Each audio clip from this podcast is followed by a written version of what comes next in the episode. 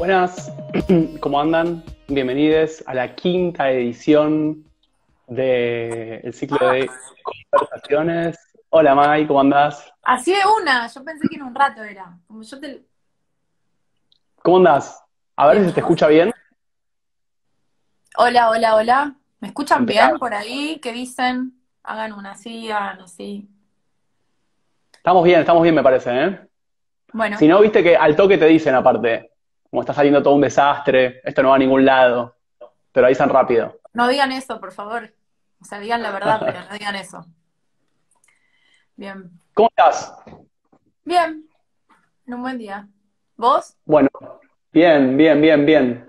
Eh, bienvenida. Mientras se va sumando la gente ahí en el, al, al vivo, hago como la, la presentación del, del ciclo. Algunos ya la conocen medio de memoria, pero, pero bueno, siempre vale la pena eh, volver a decirla porque tiene que ver con, con el espíritu, que es eh, conversaciones, y hay ahí un, un mashup que tengo armado. Hoy quizás hablaremos sobre si el, el mashup es, es, es arte, es poesía, si es, es un robo, si está bien, si está mal. Son cosas que, bueno, nos convocan. Tenemos un invitado más.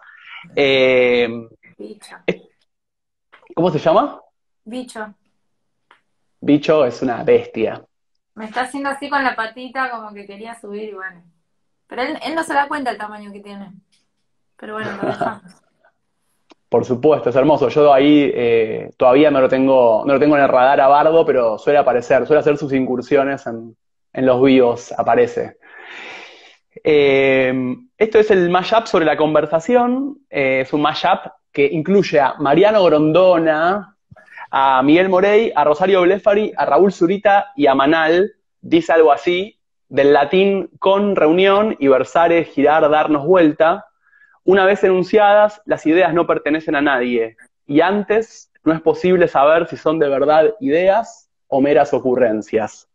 Una idea no puede ser refutada, solo puede ser vista más claramente. Las ideas son vueltos perdidos que quedan en los bolsillos. Podemos interesarnos por ellas o apartar la mirada e ir a sentarnos a otro lado.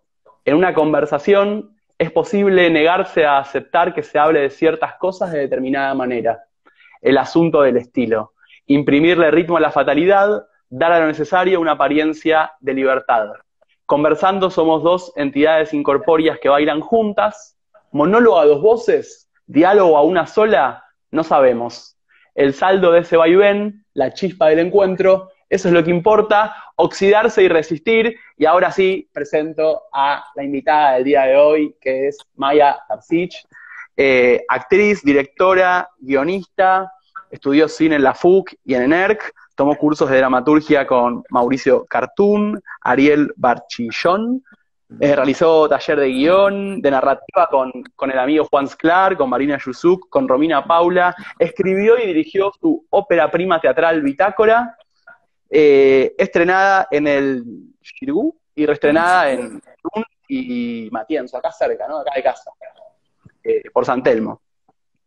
Alumna egresada del programa de cine de la Universidad Torcuato Itela, organiza y cura el ciclo de poesía y música Diarios de Fuego en el Matienzo, tuvo su edición virtual este año, de la cual pude participar, eh, y editó su primer libro, Besar una puerta, de la editorial Pánico el Pánico, se fue el año pasado, si mal no recuerdo, y actualmente se encuentra escribiendo su segundo libro y da talleres de escritura creativa. Así que bueno, un montón de cosas. Eh, sos muy manija, sos muy polifacética. sos muy manija, no muy polifacética. Para no aburrirme. Sí, es para no-. ¿Es para eso? Creo que sí. De hecho, hace un ratito, hace nada, subiste una cita de este libro que lo fui a buscar porque para mí es mi Biblia. Mira vos. eh, y subiste que decía que la creatividad era, era salir a divertirse. Y Sí, yo total. creo fervientemente en eso. Creo que, que tiene que ver un poco con eso. Creo que para que la creatividad se dé es necesario el tiempo de ocio. Como, este- este- no sé qué está sucediendo con mi perro acá atrás, perdón, pero bueno, yo sigo hablando. Eh, él cree que es gato, es, no sé, no sé qué cree que es humano, gato, bueno. Eh, anda para allá, sí, chao. Bueno, Eh, creo que es necesario el tiempo de ocio. De hecho, durante, creo que un poco por esta cuarentena me llené de trabajo y no tuve tiempo de, para ocio y en un momento me agarró como una especie de sumenage, palabra que me encanta. Eh, Qué sonoridad que tiene, ¿no? Sí, es como que, no, sé, tiene como, espera, le voy a abrir la puerta al perro. Esto es así, como estamos, estamos en familia, ¿no? Estamos, estamos entre casa, yo estoy en pantuflas. Yo me, me arreglé hoy, porque este, dije, ay, me quiero sentir que estamos como en un, no sé, en algún lugar. Sí. yo, también, yo también me, arreglo, o sea, me arreglo para los vivos, me cambio, pero las pantuflas se mantienen. El otro día tuve un, un era una conferencia, ¿viste? Y mm. creo que les, les gané a los, a los colectiveros que usan eh, camisa, corbata y jogging, ¿viste? Que curten ese look a veces porque la empresa les dice camisa. Entonces camisa, pero abajo jogging. Y medio que la ves... No, eh, es buscarle a la ley la poesía, ¿viste? Buscarle la, cosita. sí, por eso, desde ya. Em, che, me contabas que, medio que, que, nada, que te llenaste de laburo en la pandemia y en un momento necesitaste más tiempo, ¿no? Sí, no, me agarró y ahora, ahora empecé a bajar un poquitito, me quedé como con los grupos que, que están desde siempre, como, eh, o sea, en, verdad los talleres duran dos meses y siempre quieren seguir, entonces seguimos. Entonces fue, fuimos siguiendo y fuimos siguiendo y de golpe estaba trabajando literal de lunes a sábado y me dejaba, y a veces los domingos también porque había alguna clase extra o alguna, o daba algún vivo, y era como, bueno, qué, hermoso igual, porque realmente me encanta, es como me siento una privilegiada de, de, haber podido seguir laburando y de encima es como seguir conociendo gente nueva, seguir, a mí me encanta, es como algo que, me conforma mi, mi personalidad, que me gusta conocer gente todo el tiempo, y, esto, y poder seguir escuchando historias nuevas, caras nuevas y, todo, pero, pero no deja de ser trabajo y como me, me quedó poco tiempo para el ocio, y darle ese lugar a... Hoy, por ejemplo, toqué la guitarra, no sé, como... Es como una... sirve, de, todo uno hace esponja. Ahora no podemos ir a un museo o ir al cine o no sé, o salir a sentarse en un bar a tomar un café y mirar y escuchar conversaciones, pero todo eso, todo eso es material que uno va no se da cuenta tal vez en el momento exacto, pero algo te queda en la retina, en la escucha, o a veces sí, tomamos nota de, algunas cosas. Eh, es necesario el momento de ocio y de diversión. O ir a una fiesta, emborracharse, que pasen cosas, vivir una vida. Sí, total, sí, como acumular experiencia, ¿no? Eh, mm. Es eso. A mí me pasa mucho con, el fútbol, que suele ser como mi, mi momento de distracción, cuando juego, cuando voy a la cancha, cuando veo partidos, y al no estar eso, ¿viste? Al no estar eso y la, y la calle compartida con amigos, bueno, los eventos y todo eso, también, ¿viste? En un momento me convertí en una máquina de estar trabajando y justo acudí, justo hoy repasaba, aparte de Freeplay, otro gran, otra gran Biblia de la creatividad que supongo que, que, habrás, habrás usado, que es el camino del artista, ¿viste? Sí, y habla mucho del tiempo del tiempo de ocio y que uno puede convertirse en un adicto al trabajo y que puede ser igual de nocivo que, otras adicciones. Pasa que tiene mejor prensa. Es como que hay algo que está es canchero, decir, che, estoy muy ocupado, estoy a full, ¿viste? Como que queda bien, pero la verdad que si es cierto, o sea, si no lo usas como una excusa para que también está bien, ¿no? Decir, bueno, estoy ocupado para no hacer algo, pero digo, si, es, si pasa a ser cierto, es como que, que, bueno, dejas de hacer eso que te gusta amorosamente, ¿no? Como que, digamos, eh, cuando uno da los talleres, a mí también me encanta, eh, este año empecé a dar talleres y me pasa esto que decís vos, ¿no? Como la posibilidad de, escuchar otra, otra gente, de conocer y de, aprender, ¿no? Me parece que todo el tiempo estás ahí como aprendiendo cosas de un montón de gente. Sí, eso, eso eh. en, la, normalidad, pero encima en esta nueva normalidad es como si tuviésemos como una puerta, una, una puertita, una apertura más. De algún modo salimos de nuestro, de nuestro encierro para conocer otra gente. No sé, tenemos como esa, sí, pero te No, no, pero digo, y encima es otra gente que está como en el camino, ¿no? Está como en la, está como en la misma, entonces se genera algo muy lindo. Yo tenía mis dudas al principio, ¿no? Cuando nos mudamos todos del presencial al, al, Zoom o a la plataforma que uses, tenía mis dudas sobre las posibilidades, y bueno, sí, la verdad que no pasa lo mismo, están esos momentos, re, viste, que sale una paja, que a mí, viste, como que no se escucha bien, y, y muteate, desmuteate, y a ver, eh, viste, alguien lee un poema y no se escucha nada, y lo está leyendo re comprometido, y no se le escucha, y hay que decirle, che, lamentablemente no se te escucha, viste. Pero Esas pasan cosas. otras cosas, pasan otras cosas Sí. muy hermosas que es eh, que conocemos el, el espacio de atrás de otra gente, ¿no? Y como que podés sacar ciertas conclusiones. Yo uso eso también. O van cambiando de lugar, por ahí eligen un... Y, y- lo uso, digo, bueno, eh, todos eh, ahora escribamos sobre que, dónde pensamos que está esta persona, que es este espacio, como imaginarla o imaginarlo. Eh, y también pasa eso, como que empezás a... hay un ejercicio que les, que les hago muy seguido que es describir su habitación. Parece una tontera, pero pasamos por alto cosas que vemos todos los días, todas las noches, todas las tardes. Eh, a veces incluso es el lugar donde menos estamos en la habitación. Estamos como más en la cocina o en el living, pero qué lugar sagrado. Entonces como, y bueno, está, está eso y, cuando, cuando, y nunca nadie toma la clase en la habitación. Pero, pero de golpe por el otro espacio como que un poco entendemos la onda y nada, pasa algo muy lindo. Eso te lo, se los tiro a todos los que están escuchando el vivo y para vos también como es un ejercicio muy lindo, la descripción de la habitación.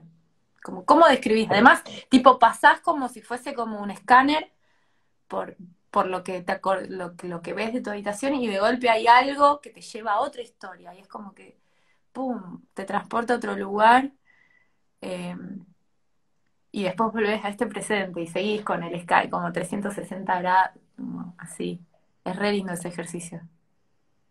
Más justo sobre, sobre esto, ¿no? ¿Cómo vos laburás con, con consignas, ¿no? Eh, digo, la, consigna, viste que, que uno a priori puede pensar que es como algo que, que- te limita o algo que te, que te marca la cancha, y muchas veces, paradójicamente, terminan siendo productivas eh, las ideas con consigna. Como si uno, si puede escribir cualquier cosa, medio que se pierde en ese desierto o en ese mar, y con la consigna como que hay bordes al vacío, ¿no? Sí, yo creo que, mm, hay- bueno, hay una película muy eh, de, ay, no me sale el nombre del director ahora, que se llama Las cinco obstrucciones, ¿la viste? Claro. Sí, Eh, sí, sí. Eh, no es de. Es de este muy conocido. Es de este muy conocido. La vi. ¿Es el mismo de, de Dogville? ¿No es el mismo director? Eh, pará. Lo voy a googlear porque estoy acá y porque ya somos favor. Sí, sí, tenemos el dato ahí nomás. Y sí, de, sí, es de Las Montreal. Ahí va. Eh, bueno, no me salió el nombre. Y, mm, y un poco, eh, eso es como un gran ensayo, experimento de, de ver cómo desde la obstrucción, desde la, digamos, desde el, desde el obstáculo, desde la prohibición, eh, o desde, sí, desde el- la dificultad, es más fácil empezar algo. Yo creo que también hay algo como del argento, ¿no? Como esto de lo atamos con alambre, lo vamos resolviendo, como que somos gente ingeniosa. Y bueno, eso llevado a la creatividad, imagínate. Obviamente que es re lindo cuando está la hoja en blanco y la inspiración te bajó porque sí, y es maravilloso, pero muchas veces estás con la hoja en blanco y no sale nada. Entonces es mucho más fácil agarrar de la consigna y decir, bueno, ¿cómo hago para saltar este, esto? O atravesarlo, ¿no? Eh, y dejarme. Yo creo que funciona. De hecho, muchas veces están como, no, qué difícil esta consigna, me recostó, me recostó, claro. no sé qué. Y después pasa una clase que les digo, bueno, hoy escriban lo que quieran. Y es como, no, por favor, dame consigna. dame- O, che, hoy, esta clase hoy no la puedo dar, nos vemos la semana que viene por alguna cosa. Pero está bien, todo bien, no tengamos clase, pero dame una consigna, danos una consigna, por favor. Es como que les agarra medio como síndrome de abstinencia. Es el, el- hay un escritor, ahí me- yo soy fan, que es Zambra, que siempre lo menciono, siempre lo estoy recontra militando. por vos. Y claro, y que yo no paro, ¿viste? Soy pesado con Zambra, con los chilenos en general, que de hecho ahora te quiero hacer una consulta. Eh, pero y él tiene un, un- un ensayo muy lindo que se llama justamente Tema Libre. Y cuenta la dificultad con la cual se, se- se- te enfrentás como estudiante secundario, que encima, viste, en el secundario estás como en cualquiera, medio que las clases no te importan nada, y te dicen, che, tema libre, ¿viste? Y, es lo peor que te pueden decir, es lo peor que te pueden decir. Eh, me quedé pensando también con eso que decías del, ingenio argentino, pero también en realidad como que hay algo medio propio del ser humano, ¿no? De que en, líneas generales creo que somos creativos, pero como que uno se va olvidando de eso, y lo digo también desde la experiencia, eh, porque mucho tiempo como que me olvidé, me olvidé de, de esas herramientas. Viste, yo creo que alguna vez te conté, pero vengo, bueno, soy abogado, dediqué mucho tiempo al derecho, mucho tiempo a la política, y son lugares en los cuales la creatividad puede aflorar de maneras diferentes, pero bueno, eh, a veces no, está, no, están las posibilidades, ¿no? Para ser demasiado creativo. Eh, y hay algo ahí como después de reaprender, y me parece que un poco también lo, veía en el camino del artista, cada vez que lo agarro, que es como que siempre se puede, uno puede reaprender, ¿no? Como que nunca es tarde para volver a, a meterle eso más que reaprender, yo creo que de todo, todo, todo, todo sirve. Todo lo que uno aprenda es como una esponja que, que porque vos decís, bueno, abogado, ¿qué tiene que ver? ¿No? Justamente algo re duro, hay leyes, hay, las, cosas son así, ya, es como, no hay por fuera de los límites. Y justamente como, eh, cómo hacer poesía con, con, esa rigidez o no sé, o pienso en los escritores de ficción, no, no, no te hablo de poesía, pero está este chabón, este, ay, bueno, perdón, no sé qué me está pasando con la memoria, pero que, que, que es matemático y, escribe ficciones, escribió Los Crímenes de Oxford, eh, La muerte lenta ah. de Luciana B, no sé, que, son buenas ficciones. Eh, así de, de, suspenso, pero usa la matemática para todas sus... Y es un chabón que es matemático, digo, todo sirve. Yo eh, en un momento salí de la secundaria, que es como la gran hoja en blanco. Es el gran ejercicio de hace lo que quieras y, yo me quedé con... Una buena definición. ¿Qué quiero hacer? ¿No? Eh, estudié mil cosas. Yo estudié comunicación, estudié teatro, estudié bellas artes, estudié cine, específicamente guion y después estudié fotografía, estudié y en, eh, durante mucho tiempo me angustiaba, era como, no, estoy re perdida, estoy re perdida, no sé, me gusta todo, no me gusta nada, mi atención está un ratito con cada cosa, hasta que en un momento descubrí que de todo yo iba a ir tomando y lo iba a ir usando para esto que hago hoy y para todo lo uso. O sea, cuando escribo está la fotografía, están las películas, sea, me inspiran todas esas cosas. a ver, la fotografía, cuando estudié fotografía, me enseñó a mirar, a observar los, los colores me inspiran, las formas geométricas, las, las posibilidades de, escenarios. Eh, las películas ni hablar, las películas como hasta el día de hoy como me inspiran con, completamente. La comunicación, nada, eh, todo lo que es estudiar el significado, el significante, bueno, cómo decir esto sin decir esto, todo sirve. Y uno no sabe para qué. Estudié otras cosas que nada que ver también. He estudiado, o intenté estudiar bordado, siempre fui mala en eso, pero digo, todo sirve. En algún momento algo de eso va a servir. Sí, re. Hay que, agarrarlo. Total, viste que hay gente que te dice, no, bueno, un poco lo que te decía yo con, con lo de abogado, pero hay mil otras, como no sé, verdulero, lo que sea, ¿no? Y después decís, pero ahí tenés, tenés como acumulada un montón de experiencia que te puede llevar a, pensar otras cosas, como que, bueno, una frase que me gusta mucho que tira mm, eh, Liliana Villanueva cuando recopila las clases de, de Eve Uhart, viste, Eve Uhart, cuentista argentina, eh, hay un libro que son las clases, vas, como los apuntes de las clases. Eh, y, ella dice, como no hay, no hay escritores, ¿no? Hay personas que escriben. Y eso es re liberador, ¿viste? Pensarlo de esa manera. Porque, bueno, hiciste lo que hiciste, sos ingeniero, lo, lo que estudiaste, y eso no, importa, o, de hecho lo puedes usar a tu favor, lo puedes usar en favor de, de tu arte, ¿viste? Claro, o sea, a, mí me encantaría saber, no sé, meterme, infiltrarme en, en no sé, en un, en un estudio de abogados y no sé, veo las películas que suceden en un buffet de abogados y qué sé yo, como que hay algo que me doy la idea, pero no sé si es realmente así, eh, por decirte, como que, o, estar todo un día, me acuerdo que cuando estudiaba fotografía tuve que hacer un trabajo final, mi viejo es arquitecto, y lo acompañé a, a, una, a obras y mi trabajo de, era de fotografía documental y estaba con los obreros y era sobre los asados que hacen los viernes. ¿Viste? Que, como que hay un Uh, asado. estuve, estuve, una vez en un asado de esos y fue impresionante. Son asados muy especiales porque solo es carne, es la chapa y como tienen un sabor que no... Y nada, y, y era yo estar, era sobre, el trabajo era sobre asados en, en esos viernes en distintas obras en construcción. Eh, y nada, es todo un universo, entonces digo, de todo, digo, si querés escribir, te tenés que meter en universos que incluso desconoces para poder escribir, que es una forma de investigar. También se puede investigar sin meterse en el campo, ¿no? Digo, cualquier detective sabe eso. Yo creo que los escritores somos detectives, un poco, medio así como encubiertos. Sí, re. Acá Santiago Rubio dice, el derecho cobra sentido cuando se entiende que esa rigidez no existe o no puede existir.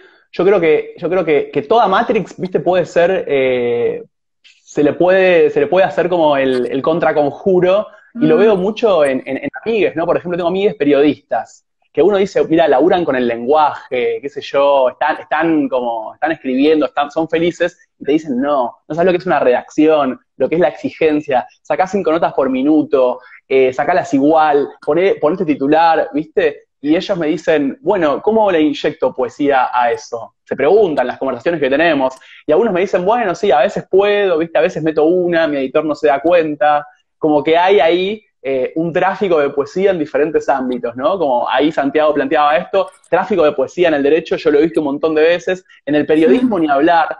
Aparte, viste, el derecho y el periodismo se parecen en que laburan con el lenguaje, pero se ocupan de brindar certezas, de dar seguridad.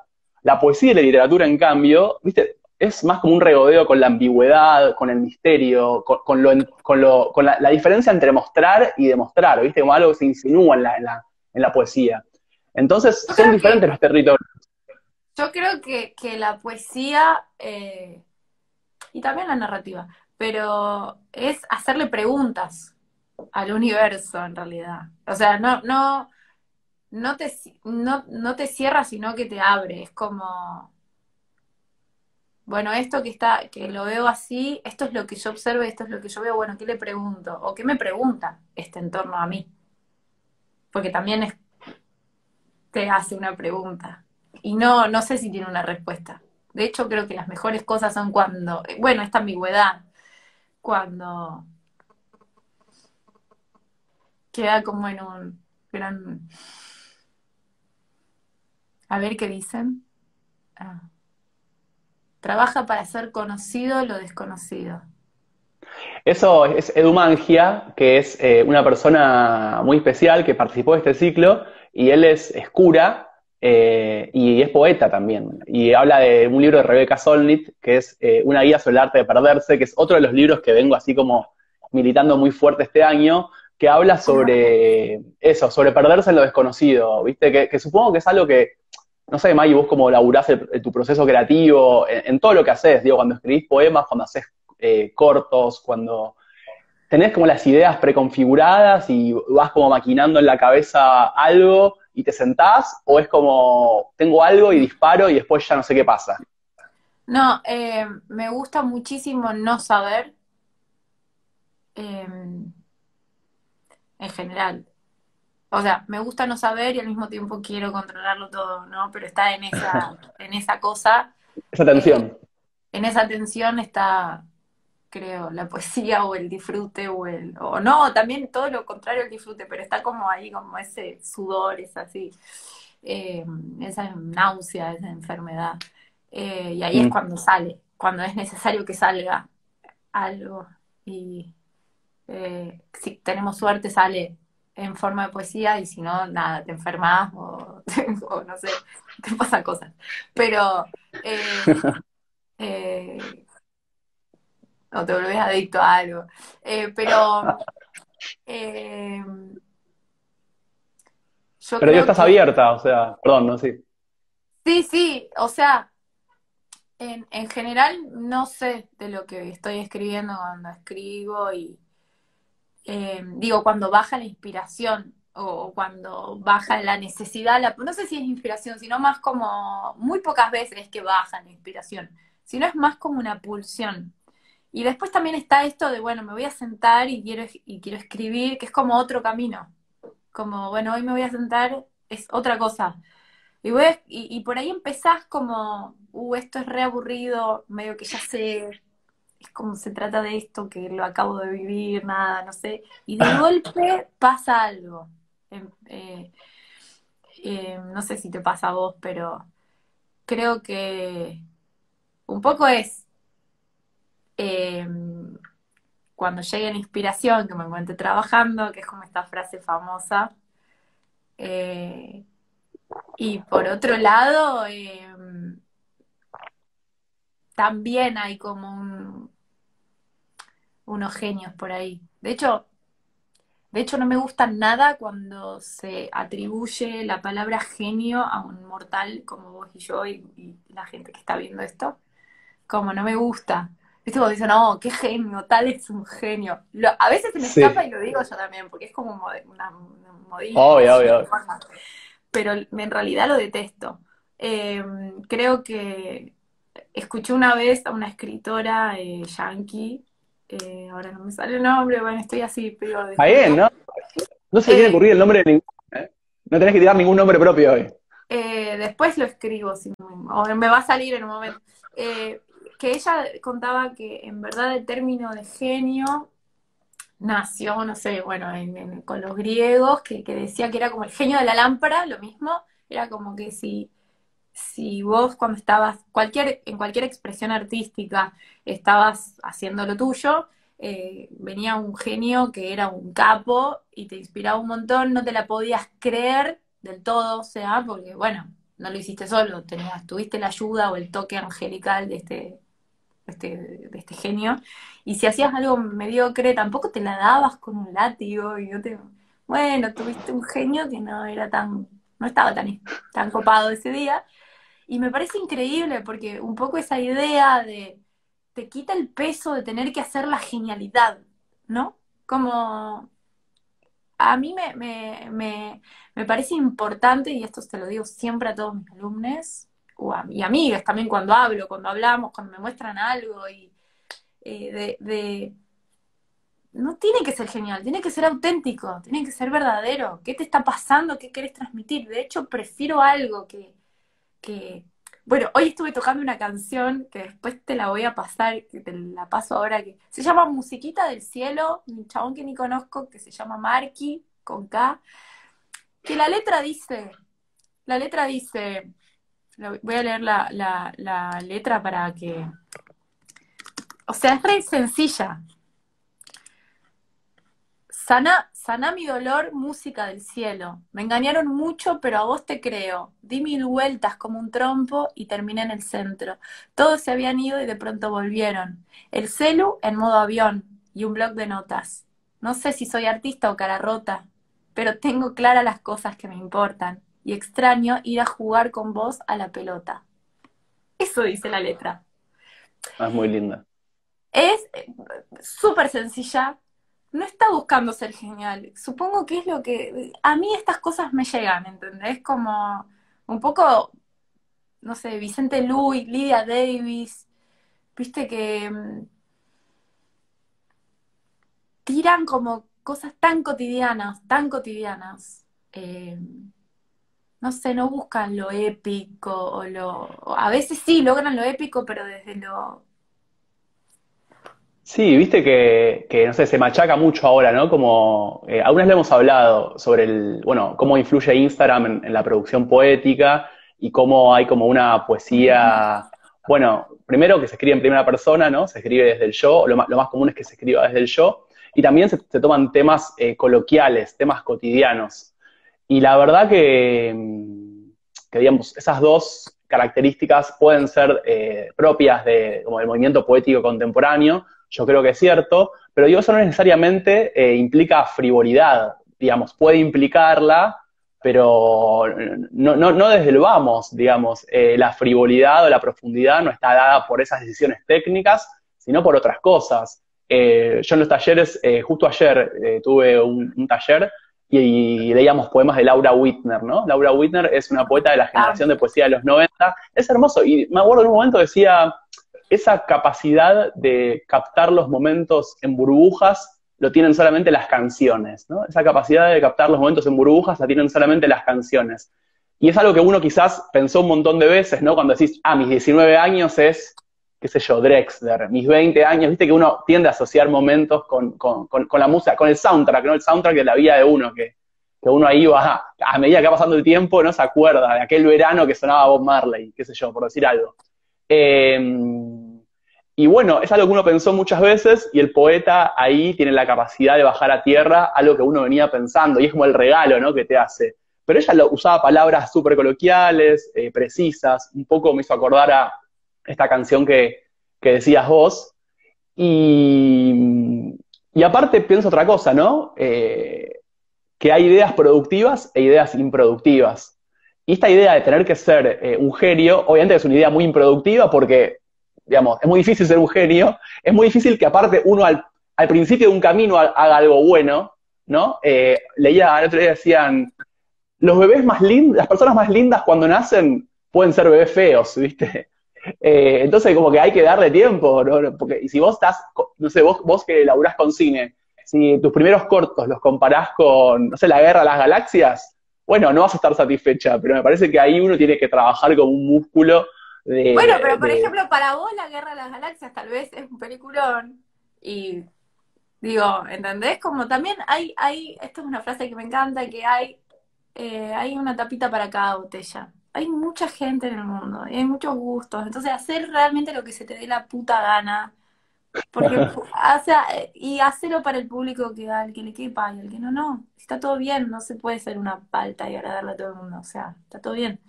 Y um, Sí. Acá, para, acá hicieron una pregunta que estaba buena y la, la quiero contestar. Decía, si he tirado a la basura notas antiguas, pedacitos de papel, nada se tira. De hecho, voy a citar, y es polémico, pero lo ponemos como en un gran paréntesis, con, voy a citar a Woody Allen, em, que dice que él em, escribe eh, ideas sueltas o como transiciones, como todo en papelitos, bueno, muy analógico él, y lo guarda en un cajón. Entonces, cuando está escribiendo realmente algo y viene como súper en una y se traba, saca como si fuese Hola Susana, un papelito tipo, uh, agarra uno y, ah, se lo pone como si fuese una obstrucción, como si fuese un ejercicio y, y, lo que agarra dice, ok, esto tiene que entrar en la película. Mirá. A veces le funciona bien y a veces le funciona porque le toca un genio bueno y malo, y así hemos visto películas que son genialidades de él y otras que no tanto. Eh, pero bueno, también filma un montón, muchas películas por año. Sí, muy prolífico, muy prolífico. Pero porque tiene todo un sistema ahí de Hollywood y de Europa, o sea, de ambos lados lo aman y es como... Ah. Este, pero, Ahí el Edu aporta esto de las, las primeras 10.000 fotos son horribles, que claro que es un poco lo del bebé feo cuando nace, Claro, las primeras 10.000 fotos son horribles, dice Bresson, me parece espectacular. Eh, y es, es tal cual. ¿Y sabes qué? ¿Ibas a decir algo? No, iba a decir que yo, o sea, mi forma, que no digo que sea la más prolija, porque yo soy, yo soy muy enquilombada, no soy ordenada. No sé si sirve o no, a mí mi desorden es mi orden y me sirve, pero yo escribo todo en mis borradores de mail. Entonces, no importa dónde esté, lo tengo ahí, y qué sé yo, y por ahí anoto cosas en los borradores de mail y de golpe voy re atrás en mis borradores de mail, estoy cero inspirada y agarro algo y digo, ah, ¿cuándo escribí esto? ¿Qué será esto? Y es como que, y ¡pum! sale, explota. Algo que escribí que no lo pude continuar en algún momento, tres meses después, un año después, algo sale. Así que nada se tira, todo se guarda. Y eso, eso Mai, lo veo también, ¿no? Un poco viendo tu, eh, los cortos que, hiciste, como eso que decís de, guardar las cosas, como que tienes ahí un laburo con, lo documental, ¿no? Que se va integrando, como un pasaje de avión, bueno, en, aeropuertos, pero yo lo vi en varios de tus cortos, que como que tomás eh, diferentes eh, cosas tuyas y las haces dialogar como con, historias, y, y, hay ahí como un gran mashup, una gran mezcla, ¿no? Eh, de, un montón de cosas que por alguna razón, eh, no sé si, si es, viste, les encontrás ahí como la conexión o, o eso se da, pero me parece que es algo re característico de tu laburo, sobre todo cuando haces cine, que es, medio una mayapeadora, ¿no? Como una recolectora de, residuos que después van tomando forma. Sí, eh, un poco, bueno, tiene que ver con el año pasado que hice este programa de, artistas, bueno, de cine, de, de, cine documental, pero el documental entendido obviamente como con este gran híbrido entre, como una línea muy delgada que separa la ficción de la verdad, ¿no? Como que en realidad mm. se tocan y se separan todo el tiempo. Em, eh, que lo hice el año pasado y ahí era, bueno, cómo integrar eh, la verdad con la ficción y, y, había mucho del formato carta y mucho del formato diario y, y a mí me, me cuadró, fue como, yo cuando me anoté, la verdad no sabía qué iba a buscar, yo sabía que estaba buscando estímulos, como que dije, necesito algo, necesito algo que me estimule, necesito como tener profesores, escuchar gente, ¿viste? Cuando... Re, sí. Eh, y, y bueno, me encontré con este formato y conocí un montón de cineastas de todas partes del mundo que, que, que juegan con esto. Eh, y, ya conocía, pero vi muchísimo más en profundidad la obra de un artista que se llama Jonas Mecas. No sé si lo escuchaste nombrar. No. Eh, uh, te va a encantar, pero te va a encantar.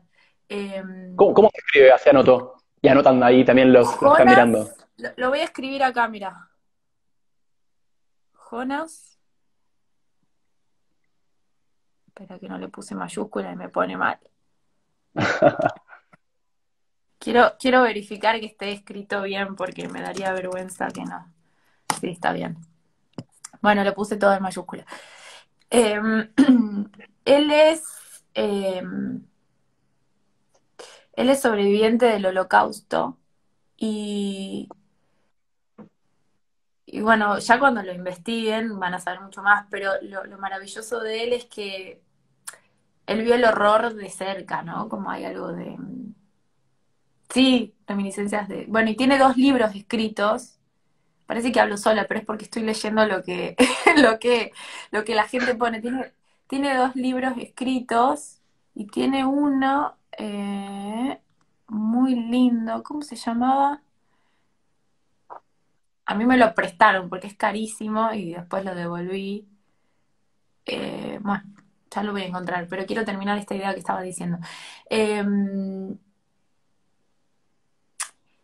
esta idea de, alguien que vio el horror, ¿no? Y, que encuentra la belleza en... Ah, está, ningún lugar a donde ir. Ese es el libro. Gracias, Ezequiel Vega. Em, em, y es como esta idea de, encontrar la belleza incluso en el, en, el, en el horror mismo, ¿no? Como cómo representar el horror, cómo... cómo... Y, y él tiene como unos, unos videocartas que se, que se manda con unos video, sí, videopoemas, videocartas que se manda con otros artistas. Y, y él dice que no hace falta generar ficción porque todo lo extraordinario ya está aquí. Solo cuestión de prestar atención. Y a mí cuando, cuando yo lo conocí hace un par de años, y bueno, y ahora me lo volví a encontrar en este programa, yo dije, bueno, es un poco esto, como esto es lo que me pasa. Para mí la poesía o las cosas que yo escribo, eh, está todo acá, está todo cerca. No, no es nada muy extraordinario. Escribo sobre mi cocina, sobre mi perro, sobre los olores, sobre mis vecinos, sobre mis amores, mis desamores, mis amigos, mis amigas, eh, diálogos, sobre nada. es, nada y todo al mismo tiempo y es como, no, no hay que salir a buscar nada más sobrenatural por ahí, como está todo acá, está re cerca de nosotros, la poesía está en todos lados, como... Y yo siempre cito a la, a la película esta, Belleza Americana, cuando el chabón mira la, la bolsa que vuela y dice, hay tanta belleza en el mundo que no puedo soportarla. Y tipo es una bolsa de basura que el viento la está girando. Y yo siento eso. O sea, me pasa eso por momentos, me cuelgo. Em, incluso estando encerrados pandemia y todo. Eh, y hay ejemplos de, escritores que han escrito desde postrados en una cama, ¿no? Como La chica del milagro, de Cecilia Fanti. Fanti. Eh, o la novela luminosa del Hebrero, que esa para mí es como una obra maestra, ¿no? sí, bueno, de ahí, de ahí también bancando un poco la idea de ocio, ¿no? El Hebrero siempre, siempre preocupado por, por, tener tiempo para, por el ocio, sí, sí, sí, como premisa elemental, para el buen vivir, ¿no? Para, para, el buen vivir. Eh, ¿Sabes qué? Y pensaba en lo de, en lo de Auschwitz, bueno, en realidad, en lo de Auschwitz no, en lo de la experiencia concentracionaria, no sé si es Auschwitz en este caso, pero Auschwitz como emblema. Y se habla, una vez escuché unas conversaciones, de hecho también, ¿no? Un registro de conversación entre el poeta chileno Raúl Zurita y Ilan Staban, que es un pensador mexicano, y contaban esto, de que era muy loco de que en las cercanías de Auschwitz, terminada la Segunda Guerra Mundial, como que habían florecido sobre los costados de los campos de concentración flores violetas, ¿viste? Y eran espectaculares, y decían, ¿cómo puede ser que aparezcan al lado de, al lado de todo esto las flores más lindas que aparecieron en esta región en los últimos tiempos, ¿no? Eso de, bueno, de, sacar, de sacarle, de matizar el horror, y, bueno, algo que, que me haya quedado dando vueltas ahí, y otra cosa que, pensaba cuando vos hablabas es, eh, ah, no, esto de la belleza, porque digo un poco, hiciste durante la pandemia también algunos videos en los cuales eh, estás como ahí preocupada por encontrar la, belleza en el contexto de encierro o en este año pésimo en líneas generales para, para todo el mundo. Eh, y, y, ahí te terminaron mandando como amigues, te terminaron mandando fragmentos de, cosas que a ellos les parecían que eran bellas, y eso también es como una cosa medio que me parece que, te representa en el sentido de, generar comunidad y de, ir generando obra con, otros, ¿no? Sí, totalmente, totalmente fue mi manera de, de eso, de generar comunidad que para mí es importante y y les mandé mensaje una mañana, me desperté y les dije, mándenme, primero les había dicho, mándenme lo que están soñando. Y después les dije, me mandaban mil sueños, como así, audios que no se entendían nada. Después dije, no saben qué, mándenme videos de, de, cuando estén sintiendo la belleza, la sienten o la ven, cualquiera de las dos, porque tal vez, viste, como hay un día que uno se despierta en la belleza, habitándola, y es como todo lo que, no sé, cualquier cosa, la taza sucia puede ser bello, es como uno lo mira. Y, les dije, mándenme, mándenme así todo, eh, y, me decían, bueno, ¿cuál es el deadline? De acá al infinito. Y yo iba armando, iba armando con lo que me iban mandando, después en un momento se me saturó, ya como se me iba perdiendo, me reclamaban, el mío no apareció en el último, ¿qué onda? Y era los míos. Es como, es hermoso eso, ¿viste? De los amigos que, al principio, ¿viste? Te ven medio raro, ah, un libro vas a sacar y después, pero ¿cómo? ¿No aparezco en el libro? ¿Qué onda? ¿Viste? Como el reclamo. Che, pero no te chupaba un huevo y ahora querés estar. No, no, primero están preocupados porque no aparezca el nombre y después es como, ah. no apareció. No, mi vieja, mi vieja es un gran ejemplo de eso. También tengo un corto que hice que se llama La Pulserita, que nació también porque eh, bueno, en verdad yo quería hacer algo porque me hice las, las constelaciones familiares y me enteré que mi papá tenía un hermano directo que lo mataron en la Segunda Guerra Mundial. Y yo nunca supe. Ah. Va, no, mm. sí, un medio hermano. Y nunca supe eso. Y me enteré de las constelaciones familiares y me salió como que todos mis parientes, tipo es medio turbio, todo, como que todos los polacos están aquí conmigo cuidándome. Es como que todos los que murieron allá están aquí conmigo. Eh, y nada, y yo dije, nunca me pregunté nada sobre Polonia, sobre esto, nada. Entonces quería hacer algo con eso. Entonces lo llamé a mi viejo para entrevistarlo y hacerle una entrevista. Que me cuente cosas de mi familia, qué sabía él y qué sé yo. Y cuando lo llamo pongo a grabar desde el, primer, desde el principio. Eh, y, entonces, bueno, hago la pregunta como, ¿y cómo está la mamá? Porque soy de Tucumán, entonces la mamá. Entonces, bueno, mi vieja se acerca y de repente se queda y al final terminan hablando conmigo un rato largo y me terminan contando toda una anécdota de la última pelea que tuvieron. Ellos siguen juntos, entre paréntesis, están juntos desde los 15 años y no se separaron nunca y es como que, nada, se reaman, van de la mano por la calle. Una cosa que Increíble. no lo entiendo. Este, y bueno, y nada, y después cuando, después tuve la entrevista con mi papá, mi vieja se va a la, a la peluquería y yo tengo la entrevista. Pero después cuando empiezo a desgrabar, me parecía tan hermoso, o sea, cómo entre los dos iban contando la historia y se iban corrigiendo uno con el otro, y dije, qué interesante, y, y, odiaba cada vez que aparecía yo a hacer una intervención, porque ellos dos solos eran maravillosos y contaban una historia divina. Entonces terminé armando un corto con, eh, con, con, ellos dos, saqué mi voz por completo y usé fotos viejas que, le, que, que, que me mandaron escaneadas. Y bueno, está subido ahí después si lo quieren ver. El tema es que mi vieja al principio era como, no, no publiques eso. Como estaba re mal, como estás contando una intimidad tuya y de mi padre y, no sé, y de tu padre, qué sé yo. Y, y después, tipo, ahora es como que la gente le escribe como, vi el corto, las pulseritas, me encanta, y ahora es como que ella lo comparte todo el tiempo y le encanta. Ah.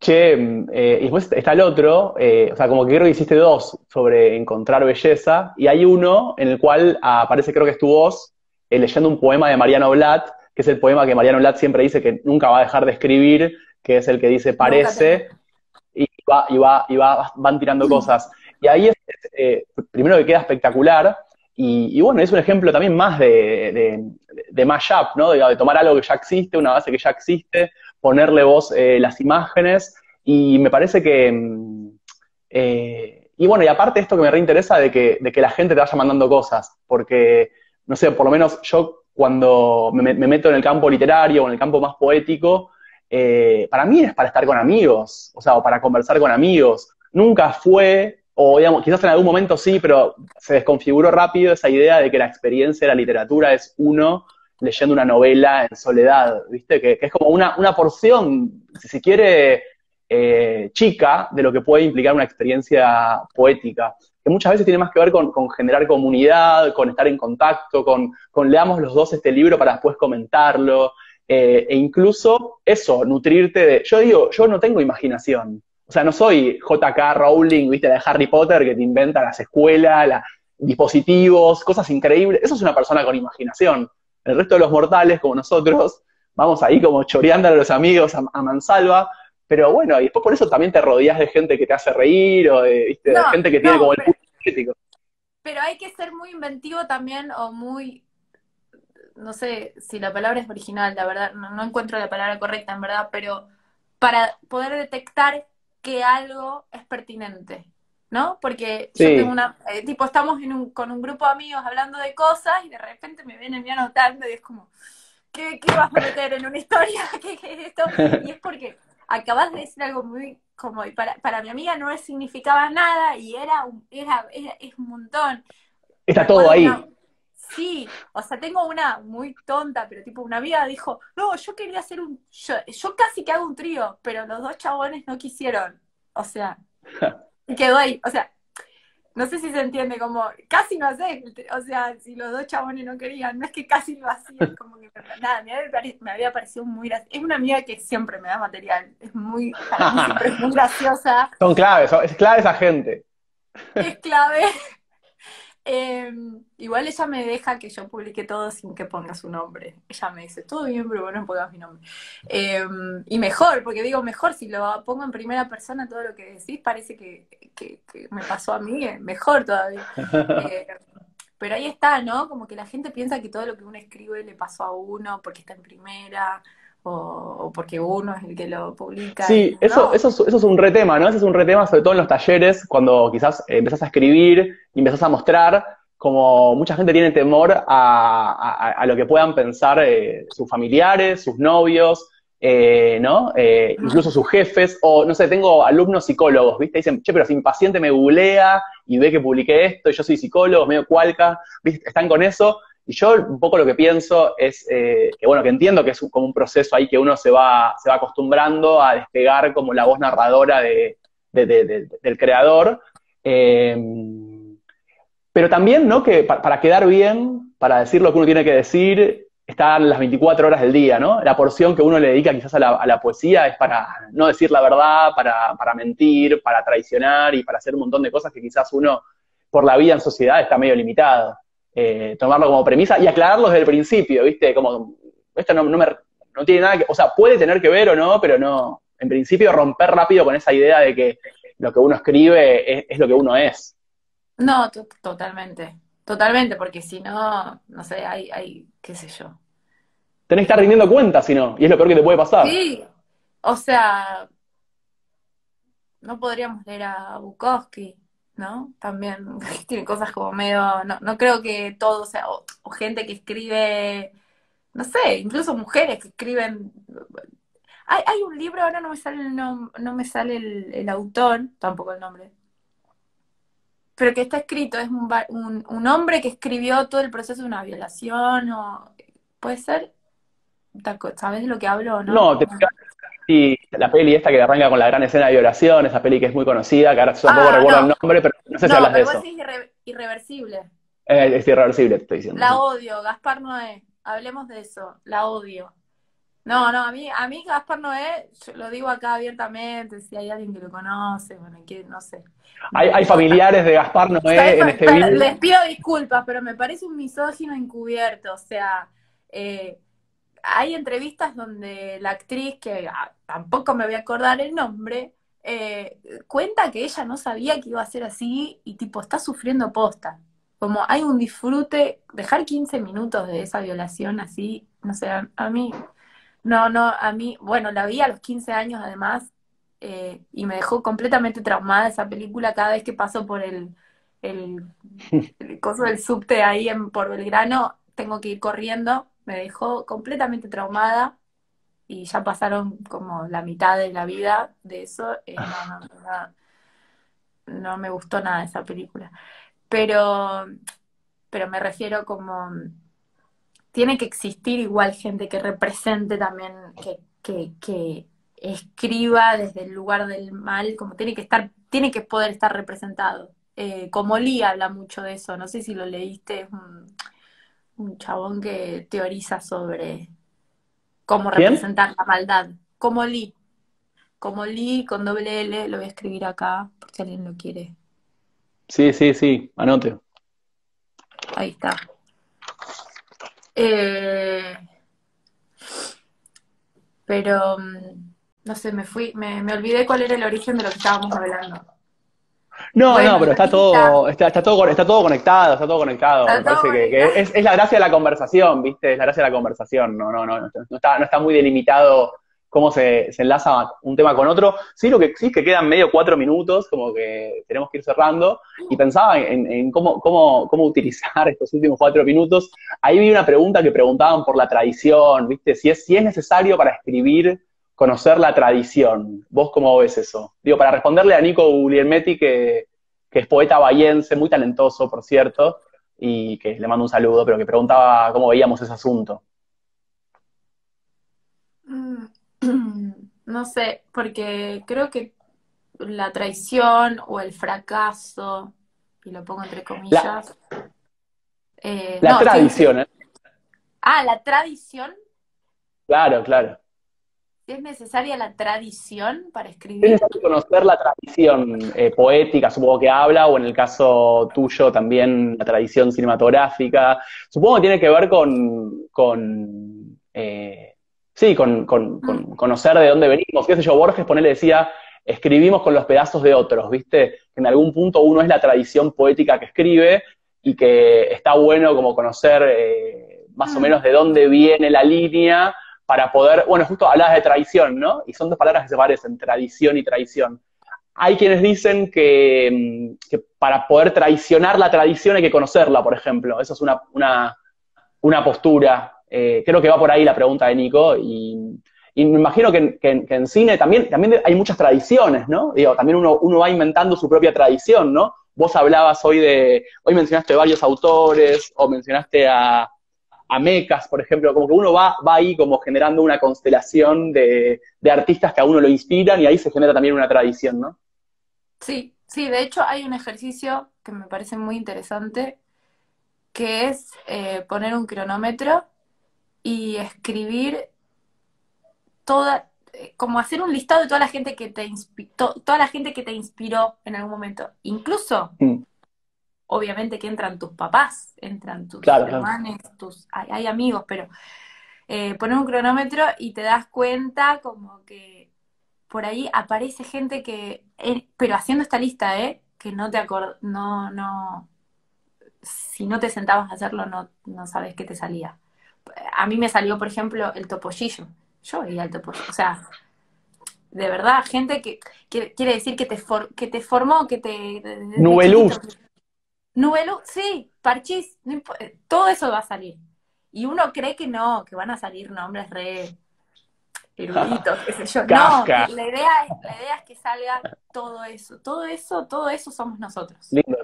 Entonces, por ahí, ponele, sí, puede ser. Ah, bueno esa cantidad, la tradición en términos amplios, ¿no? No solamente en términos, digamos, de, referentes culturales eh, que a uno le queda bien también decir en voz alta, ¿no? Porque parece que si uno dice vengo de Borges y vengo de Shakespeare, quedas como un campeón, la verdad que quizás es medio poco genuino, ¿no? Y... de verdad es poco genuino, porque lo que nos forma es otra cosa. Y a mí me encantaba porque yo tenía un compañero que había puesto a intrusos. Yo nunca vi intrusos, pero me encantaba que el chavo lo diga y que él es, y él es, le gusta la sensación, lo amarillista y lo sensacionalista y le gusta causar el efecto. Y se nota en su forma de hacer las cosas que eso está en algún lado en la retina. Y es maravilloso. Claro. Che, May, ya para ir cerrando, porque bueno, en cualquier momento, viste, yo sé cómo es este bicho que te, aparece en un momento, quedan 10 segundos, viste, y medio que te, apaga. Y, bueno, quiero, tener la autonomía de despedirnos eh, antes. Primero agradecerte por, haber participado del ciclo, que ya, es la quinta edición y tenía re ganas de que conversemos y me parecía que, el tópico estaba, estaba bueno. Eh, y, sobre todo también por, esto que tenés vos de, trabajar con muchas disciplinas. Yo te digo, como que estuve más limitado siempre a lo textual o a creer que la poesía es la escritura de versos.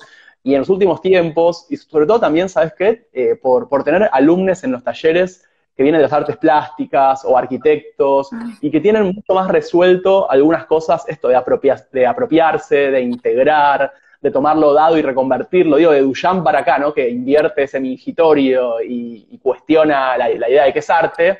Digo, eso en la tradición poética, en la tradición literaria, sobre todo en Argentina, por eso te marcaba antes lo de Chile, Chile lo tiene más resuelto. En Chile, las artes plásticas, la, tradición literaria y la tradición de las artes plásticas está entremezclada. Pero acá no, como pareciera que la poesía tiene como reglas eh, medio estancas y, no se permite tanta flexibilidad.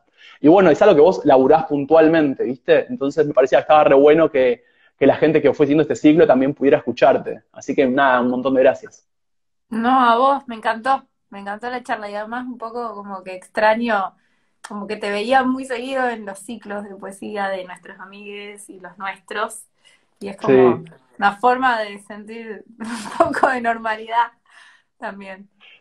Sí, total. De hecho, eh, bueno, como que el último gran evento, yo tuve uno después, tuve un par acá durante el año, pero como nunca terminó de arrancar. Ah, bueno, tuve uno en Soria que organicé yo, pero bueno, en cualquier caso, como que se agiganta el mito de ese mamut de San Bernardo de verano, que fue increíble, ¿no? Como pasa el tiempo y cada vez queda más arriba.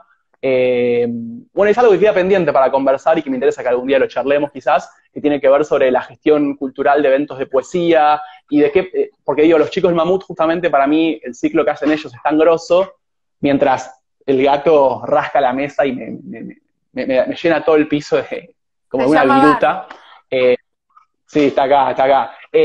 no, pero pensaba que ellos tienen muy claro esta idea, ¿no? De, que la poesía sea un gran espectáculo, que sea divertido, que sea entretenido, eh, que se coma bien, un montón de cosas que son importantes para que la poesía pueda ser un plan como cualquier otro, que le dispute al teatro, que le dispute al cine, que le dispute ir a bailar. Y para mí eso es algo en lo cual vos trabajás, yo trabajo, los chicos de la trabajan, y que bueno, eh, también en algún día lo podemos, lo podemos profundizar más. Porque si no hay cierta idea, digamos, citando a, viste, el, como el poema clásico de los beatniks que dice, he visto a las, a las mejores mentes de mi generación, no sé qué, no sé cuánto, yo diría, he visto a las mejores mentes de mi generación querer pegarse un tiro en los eventos de poesía por lo aburridos que son. Entonces, ahí creo que hay como una, una ruptura en algunas propuestas, como la tuya, como la de los chicos, las que intento hacer yo, que es de eso, de posicionar a la poesía como una alternativa de, de, plan, ¿viste? No, salirse de los mar, dibujar afuera de los márgenes, colorear fuera de los, como bueno, a ver cómo hacemos quilombo con esto. Y de verdad, y tiene que ver con encontrar poesía en otro espacio también, sacarlo de esta cosa, como que parece la poesía es solo un, lugar intocable. Eh, no, está acá, está con el choripán, está con la cumbia. En la cumbia hay poesía, hay canciones, hay canciones de, de por favor. Y la de, mi, preferida es la de, ¿cómo es? Eh, hablando, la de, la calle. hablando, claro, yo no, yo no fantasmié es lo mejor. Creo que nos tenemos que ir con eso. Nos vamos con, nos vamos con, la frase de los muchachos. Muchas gracias, Mai. Eh, y bueno, estamos ahí en contacto. Muchas gracias por todo y gracias a todos los que se sumaron al vivo, que fueron un montón y que encima participaron. Y todos los que lo van a ver en diferido lavando los platos, que es como la actividad de la, de la pandemia, ¿no? Lavar platos viendo videos de Instagram. Ahí, a ellos también saludos futuros. Es medio una cosa rara. Chao, Mai, hasta la próxima. Sí. Chao. Nos vemos.